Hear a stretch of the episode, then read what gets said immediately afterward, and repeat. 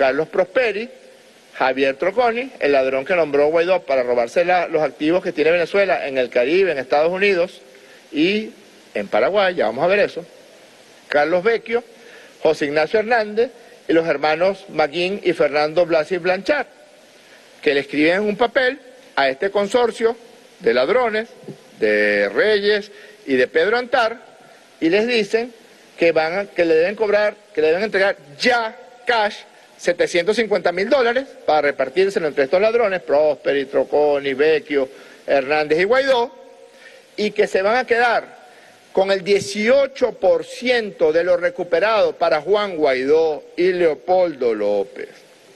Aquí está, miren, a través de un tuit, el presidente de la República de Narnia, el presidente de la crueldad y el robo, el 28 de agosto del 2019, hemos designado a Javier Troconis como comisionado presidencial para la gestión de activos de Venezuela. Y con este tuit se va Troconis a Paraguay y se reúne con otro ladrón que se llama Mario Abdo y es un ladrón. ¿Por qué es un ladrón? Porque Paraguay le debe a Venezuela 360 millones de dólares de factura petrolera. Y cuando formábamos parte de la Comisión de Diálogo de República Dominicana, Julio Borges propone que uno de los países acompañantes de ese diálogo debía ser el gobierno de Paraguay. Y nosotros dijimos que no, porque el gobierno de Paraguay era un gobierno maula. El gobierno de Mario Abdo le debía y le debe 360 millones de dólares a la República Bolivariana de Venezuela.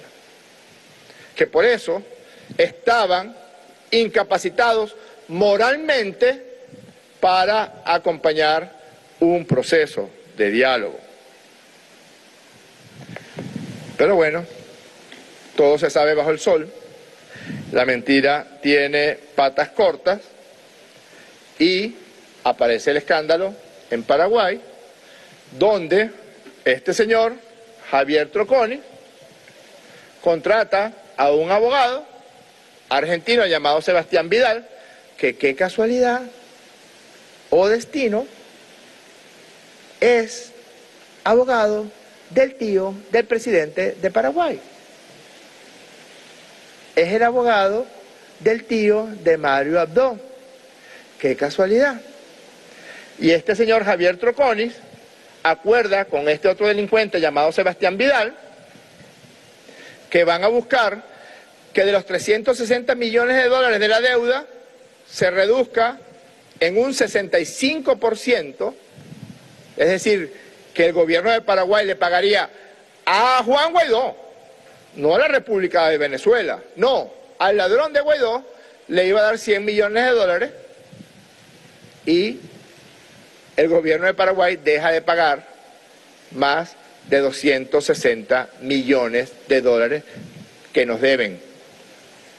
Y en el camino de eso, la comisión que se iban a repartir entre paraguayos y Guaidó y sus amigos y troconis era de 26 millones de dólares.